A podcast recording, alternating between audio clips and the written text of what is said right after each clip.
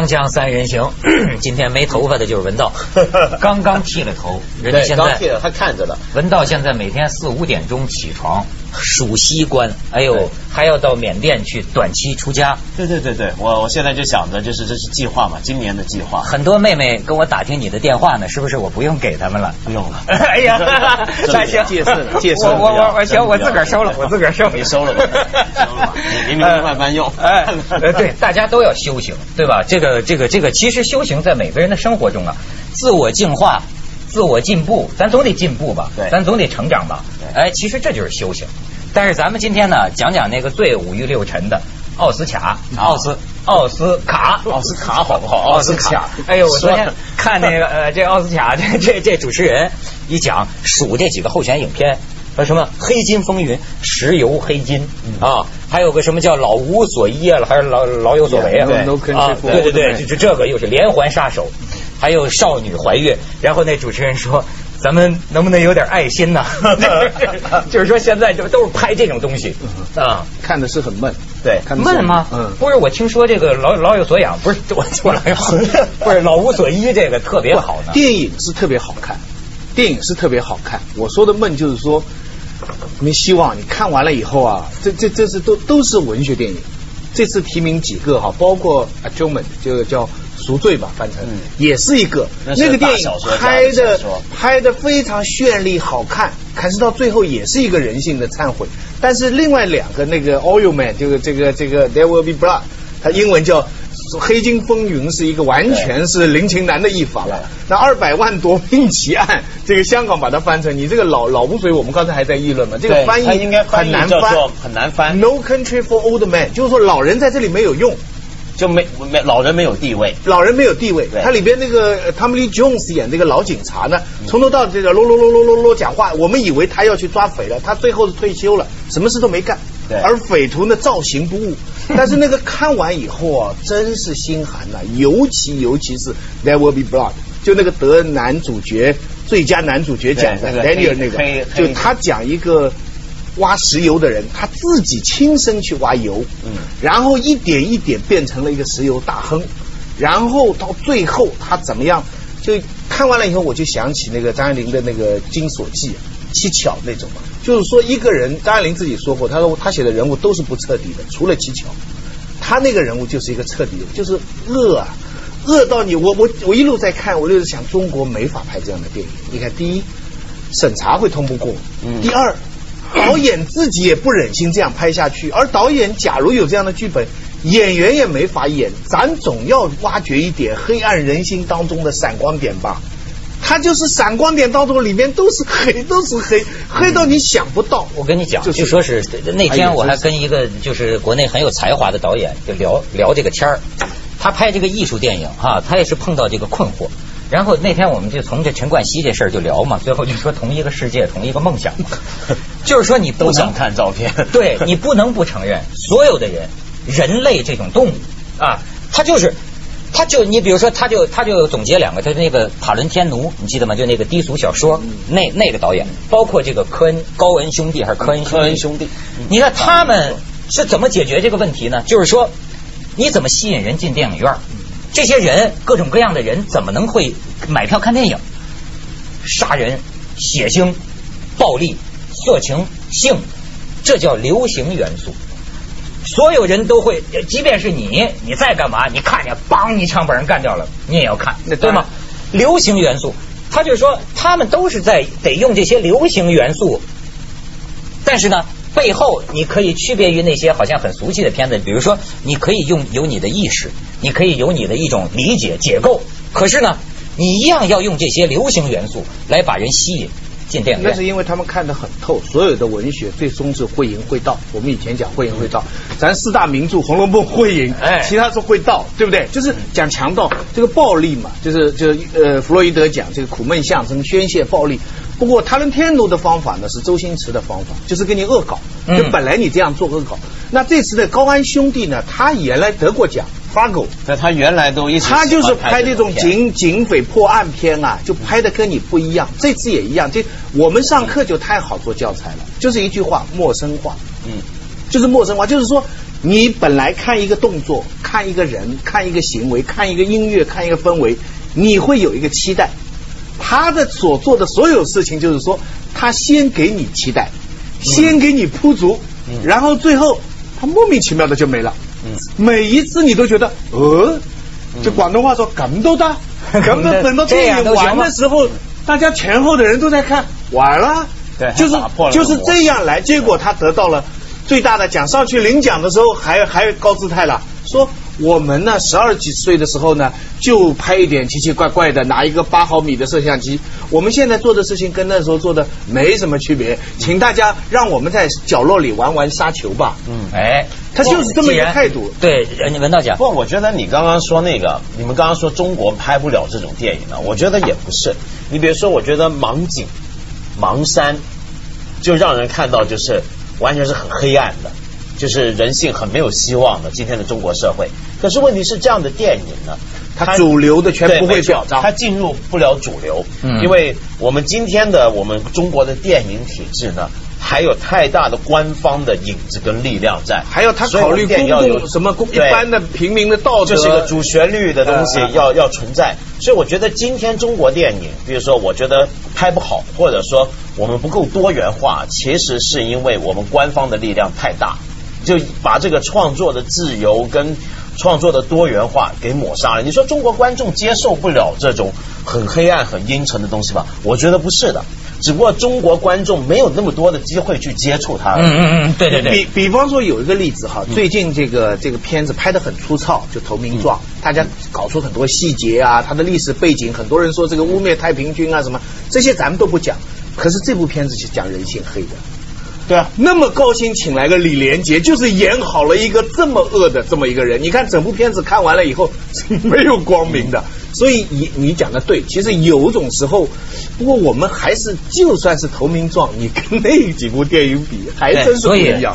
它是有某种真相，就是你说的，有的时候呢，政府啊，甚至是官方啊，甭管他出于什么动机，他好像不太愿意让人民承认一个本来就存在的事实。就人性这种我跟你说，人性恶的这种东西，甚至不是某一届政府带来的，不是某一个时代带来的。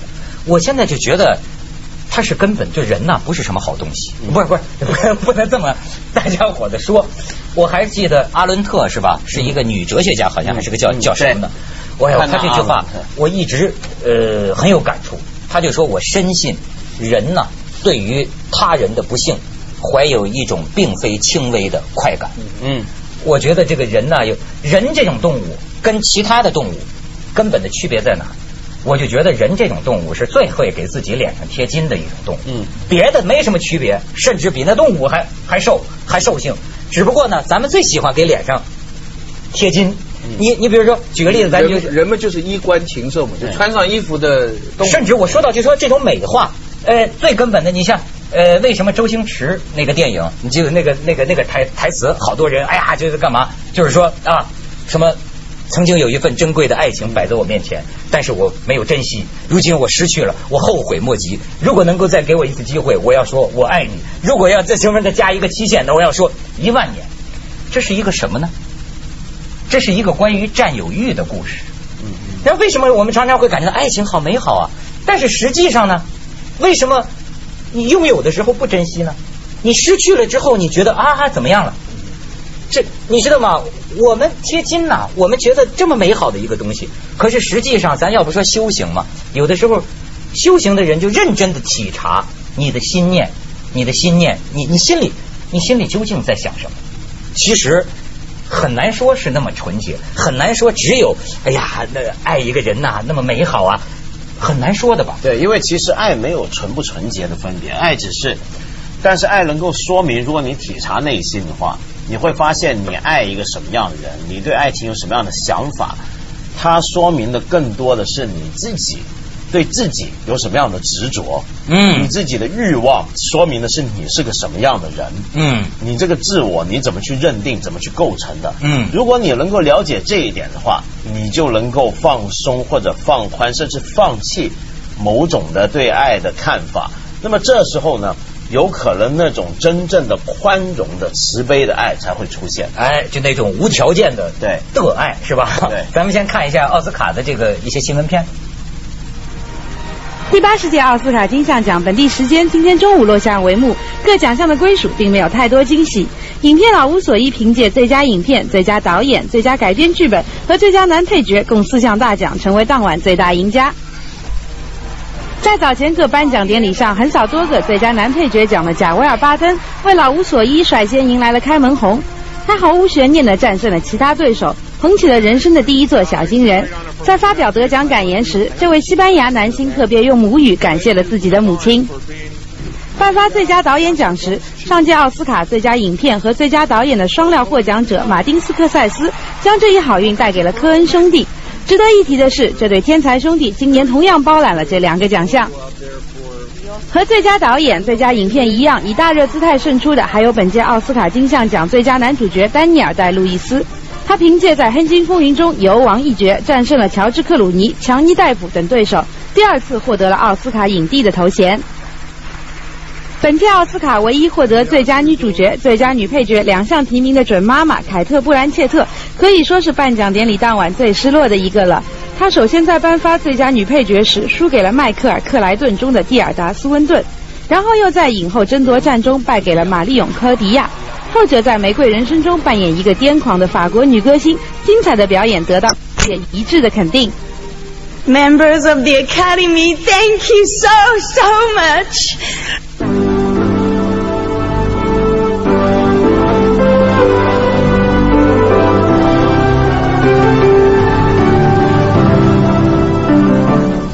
其实咱们刚才聊的呀，就等于说这个电影，包括这个电视剧里头啊，有一种意识，呃，特别是你比如说一个东西要特别成功了，它这个意识啊，甚至会一下子全传染全社会。嗯，我说这个是什么意思呢？你比如说咱们那年讲说士兵突击，嗯，说许三多，嗯，哎，那这很火呀。去年中国阿甘是吧？中国阿甘，中国式的阿甘。可是实际上呢，我就说呀，电视剧拍的好。那是他的技巧，那是他的艺术。可是你要拿这聊天你聊的大发了，你这东西也跟鸦片一样。这是干什么呢？就说许三多是个什么什么什么人，是个什么人呢？这不是给给老实人吃安宽心丸吗？嗯啊，给老实人吃鸦片吗？就告你啊，就这样。其实这是个，这不是真相啊。嗯，你包括我，我我为什么我过去不说？最后最后我最近我看了个体育记者李承鹏的博客，嗯，我就说这个亮剑。你讲老实话，《亮剑》我也看过，对吧？但是你知道《亮剑》但电视剧是另一回事儿。嗯，但电视剧火了之后，大家聊的这个天儿，你知道吗？像各个企业很多那个那个领导啊，在会议室里血正着脖子，哎，《亮剑》亮亮什么剑啊？对，意思。我是说你亮什么剑？亮剑呢是一个写从抗战对我知道打仗的，我知道他的呃，他对过去的这种革命战争这个题材呢，他有一点突破。突破在哪里？就是他这个主人公啊，是一个带一点匪气。对对对对，他不遵守上级的命令。可是问题是这个在企业怎么去去？就是不按规则出牌呀。就是说很多事情，我为了正义，为了我一腔热血，跟下属为了为了感情，我可以不照上级的命令，我可以亮剑。所所以我说这是什么呢？你你你这符合和谐社会吗？你跟跟谁亮剑呢？敌人是谁呀？你而且我为什么我说他写这个说东亚四强赛，现在中国男足人家李成鹏的博博博客说，现在中国男足已然是一支中国散打队，就是好家伙，我记得过去足球，我不太懂足球啊，我是看他这博客，我以为过去不是传说中国足球太软了，太怂了，你没看，不敢跟人冲对朝鲜那场你有没有看？现在好家伙，他就说嘛，这本届东亚四强赛中国男足二十张红黄牌。就已经破了记录了，又开创一项什么世界纪录？你看，他说从这个谁 前前短跑运动员叫什么谢亚龙主管中国足球后，没把练中国队练成一支足球队，也没练成短跑队，而是练成了散打队。就是说，不知人们有过统计没有啊？从朱广沪的疯狗精神到现在的散打作风，史无前例最暴力的一支球队啊！就是说，甚至是一向温良的中国女足姑娘。也暴力起来，说上次是跟谁比赛啊？呃，跟人家发角球，对方发角球被换下场的中国队后后卫，居然在底线外头用脚晃点人家正在罚球的那个 对对手，都开始玩这么玩。然后呢，他就说到这个嘛，就是说以前没见过吧？这不是偶然，他这博客里讲说，主席不研究业务，却天天在会议室里高呼用鲜血铺就胜利之路，高呼民族大义，鲜血铺就胜利之路，高呼民族大义，要三连胜不，怕牺牲，一不怕苦，二不怕死嗯。，要亮剑。队员们当然上场眼冒绿光，到处找有没有扳手。不懂哑语都知道，他们对着央视镜头说的是“馋死你丫的”，就是你这，哎，我我所以我就说，这个有些时候影视剧你传递出来的意识啊，你不能把它理解的，但但但这不能怪影视剧，当然不怪影视剧，这这这个社会的氛围接收啊，它有时候会超出你作品的原意。对你知道我最近听到一个人，他喜欢看《集结号》，他给我一解释哈，我真是没想到他这种解读啊，我我做文学批评要好好学习啊。他说《集结号》为什么这么多人有共鸣吧？他说你知道他什么？他说你知道啊，我们那时候革命的时候啊，那那个讲的是中年以上的人哈，我们都一心一意在前面奋斗啊。可是后来他们转移了，他们国企上市了，也不给我们吹集结号啊，我们还在这里死拼啊！你看他这个解读是这样来解读的，你你明白这个意思没有嗯？他怪在社会转型期这个利益集团没有照顾以前的弱势群体，所以他们在整个革命当中他们是被抛弃的。我说。天哪，那个冯小刚大概是没想到有这么一个社会效果吧，对不对？但是问题是你刚刚说这个问题啊，我觉得不是这个电影，我也同意子东讲的，这不能够夸大电影的影响，嗯因为为什么呢？电影当然有影响，或者电视剧有影响，可是问题是这个东西它能那么火，它能那么红。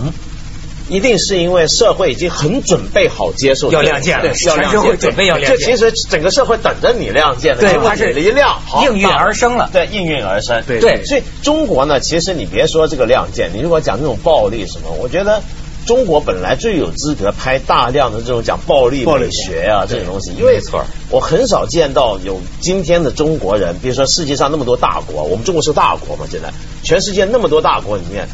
我觉得最爱打架恐怕还是我们中国人了，啊，有没有这个感觉？这对 我，我昨天看这个社会新闻，我看你一大堆，我说这都是什么事儿啊？哎呦，进去什么砸死老婆，砸死岳母，然后什么焚尸，焚尸的时候烟把隔壁的姥姥还给熏死了。你说这这这就咱们接下广告，锵锵三人行，广告之后见。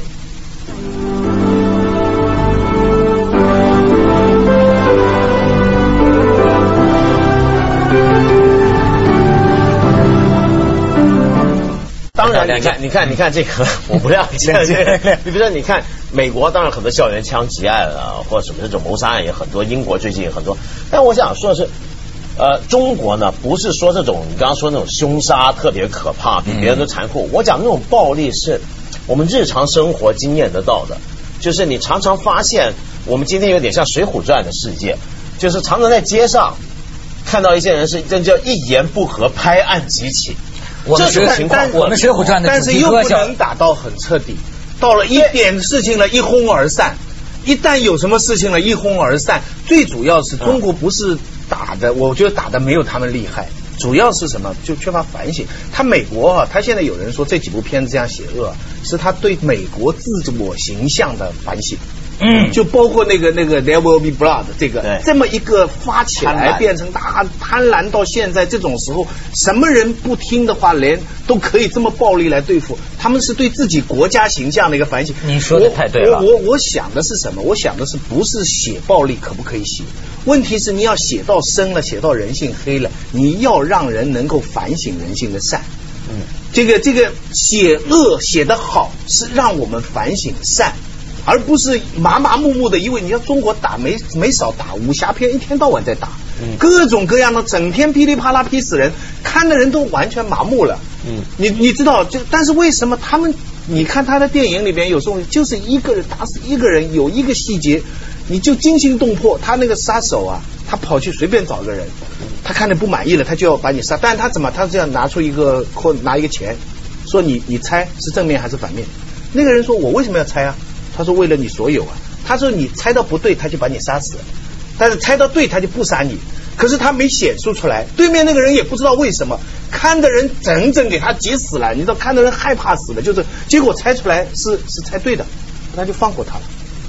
你你你明白，就是用这种细节使到把一个人的荒谬性，所以我觉得艺术好就好在写这我跟你说在阿成的说法是什么？就是说你写人性黑，你确定人性的恶恶了以后，回头步步是光明，哎，我觉得是，他就这个意思。我觉得就是你，当你反省你自己的时候哈，就是说你真的把你自己看看往里看的时候，你会发现真的像耶稣说的那样，就说你们谁清白，你们就冲他扔石头，就是就是你知道吗？有时候生活里我觉得，哎，这小子忒坏了，那个忒坏了。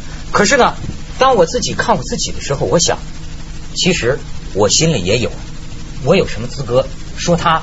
但是我跟你讲，人家说了，能知道自己罪恶，能知道自己一肚子坏肠子的人，你已经不算坏人了。说实在的，不过你刚刚说这个，说到耶稣，我就想起来，西方向来他两大思想传统资源嘛，都对罪恶是很关心的。比如说希腊悲剧里面，虽然讲命运，但是他希腊悲剧可以有多残忍就多残忍。对那么另外一种。